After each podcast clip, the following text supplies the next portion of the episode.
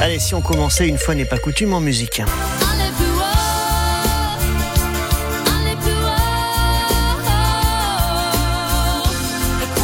Aller plus haut et croire encore à l'avenir, c'est l'idée du gouvernement face au manque de logements, alors qu'il manque cruellement d'appartements dans les villes de France. Le Premier ministre Gabriel Attal propose un plan vertical. Comprenez, rajouter des étages sur des immeubles qui existent déjà. Nantes a été sélectionnée parmi les métropoles françaises.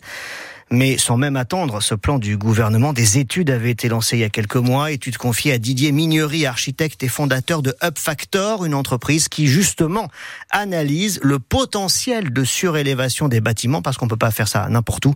Il se veut rassurant, ce n'est pas le retour, nous dit-il, des tours HLM moches qu'on a construits dans les années 70. La région nantaise euh, et Saint-Nazaire, en tout cas la partie de Loire-Atlantique euh, que l'on a étudiée, est soumise aux règles sismiques, et donc euh, la logique veut qu'il ne faut pas dépasser 30% de la surface de l'existant, sans avoir à remettre en cause un peu le caractère euh, de solidité du bâtiment. Donc un à deux niveaux, c'est tout à fait raisonnable, et ce qui permet aussi de rendre acceptable cette euh, surélévation, c'est-à-dire euh, cette création de mètres carrés qui finalement se résume peu ou pro entre 5 à 10 logements par opération, ce qui est quand même pas grand-chose à l'échelle d'une rue où ben voilà, on a globalement allé entre 2000, 3000 logements déjà existants, rajouter 5 à 10 logements, c'est vraiment pas grand-chose.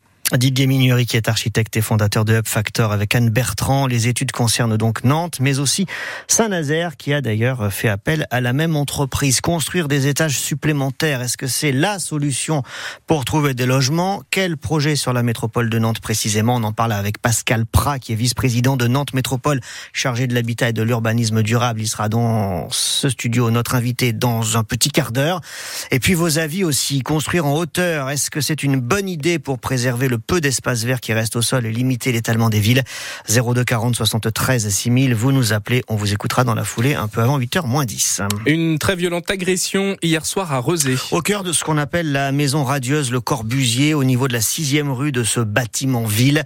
Un homme de 38 ans attaqué par une bande. Il était 21h. Il a été frappé avec un couteau de boucher et une machette. Il a aussi été aspergé de gaz lacrymogène par cinq ou six agresseurs qui ont pris la fuite avant l'arrivée des secours et des forces de l'ordre. La victime a été transférée dans un état très grave au CHU de Nantes. Sur la route, c'est déjà le 11e mort euh, en Vendée depuis le début de l'année. Les chiffres sont catastrophiques. On en a parlé cette semaine. Hier, un homme de 41 ans a fait une sortie de route à Beauvoir-sur-Mer. Sa voiture est tombée dans un étier. L'alerte a été donnée par un cycliste qui a aperçu le toit de la voiture qui dépassait de l'eau et un corps qui flottait à côté.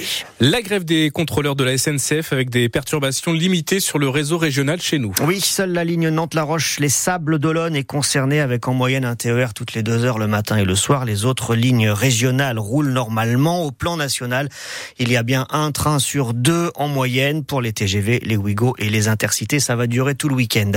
Autre grogne, après celle des contrôleurs de la SNCF, autre grogne dont on vous a parlé cette semaine, celle des taxis nantais qui ont bloqué les accès à l'aéroport pendant euh, quasiment deux jours hein, pour protester contre la concurrence qu'ils jugent déloyale des VTC. Ce conflit aurait pu avoir une conséquence très lourde parce qu'une bonne sœur de 63 ans, originaire de Lorient, a raté son avion à cause de ce blocage. Elle devait décoller pour Toulouse pour aller donner un rein à son frère. Un chauffeur de taxi s'est alors proposé de l'emmener et la course a été offerte par l'ensemble des grévistes. Le chauffeur, c'est Mounir Jawad. C'est lui qui l'a conduite à bon port, à 600 km de là. Après deux journées de manif, c'était très très très fatigant parce qu'on commence le matin tôt. Et euh, vers 17h, 18h, euh, voilà, j'ai pris la route pour Toulouse. Sans réfléchir parce que son frère en fait, il était au bloc parce qu'il attendait sa sœur qu'il arrive. Du coup, il faut qu'il soit euh, le matin vers 6h30 je pense à l'hôpital à Toulouse pour démarrer les premières opérations pour donner son à son frère. Elle est hyper contente. Et euh, deuxième chose, même pour nous, si on a fait ça, c'est pour montrer la bonne image des taxis parce qu'il y a des gens qui essayent de salir notre notre image. Mais euh, il est hyper contente, il était ravi. Mais il m'a dit c'est un miracle pour moi. Il me l'a dit à la fin, c'est vrai. Et euh, donc elle était très très très, très touchée. Hein. Et Anne Bertrand qui a joint ce chauffeur de taxi, Mounir euh, Jawad, a mis également la photo euh, du chauffeur et de la bonne sœur arrivés donc euh, à Bonport à Toulouse. C'est sur francebleu.fr bien sûr. Une nouvelle, une bonne nouvelle pour les chantiers de l'Atlantique à Saint-Nazaire avec cette commande passée par les Américains de la Royal Caribbean qui ont signé donc pour la construction d'un septième paquebot de la classe Oasis au moteur euh, GPL. C'est l'un des, plus grands bateaux du monde, hein, cette classe Oasis.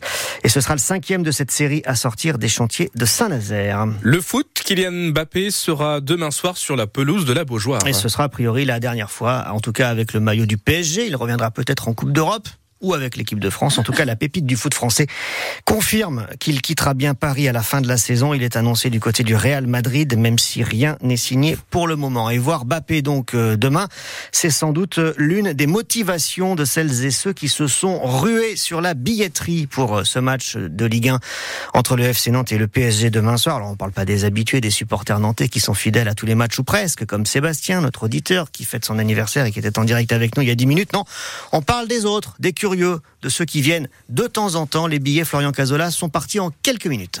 Rien à voir avec la file d'attente interminable avant la réception de la Juventus Turin il y a un an, mais tout de même, 40 minutes. Les 7000 places grand public sont parties en moins de 40 minutes pour ce choc face au PSG.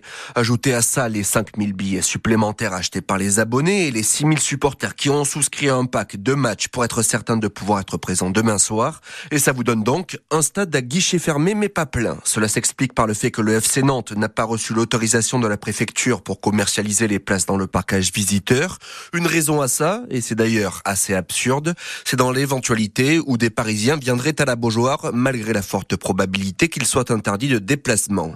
Il faudrait alors les parquer dans ce coin du stade réservé aux visiteurs pour éviter tout risque de débordement. Et il y a de quoi rire jeune pour ceux qui n'ont pas réussi à voir le précieux sésame.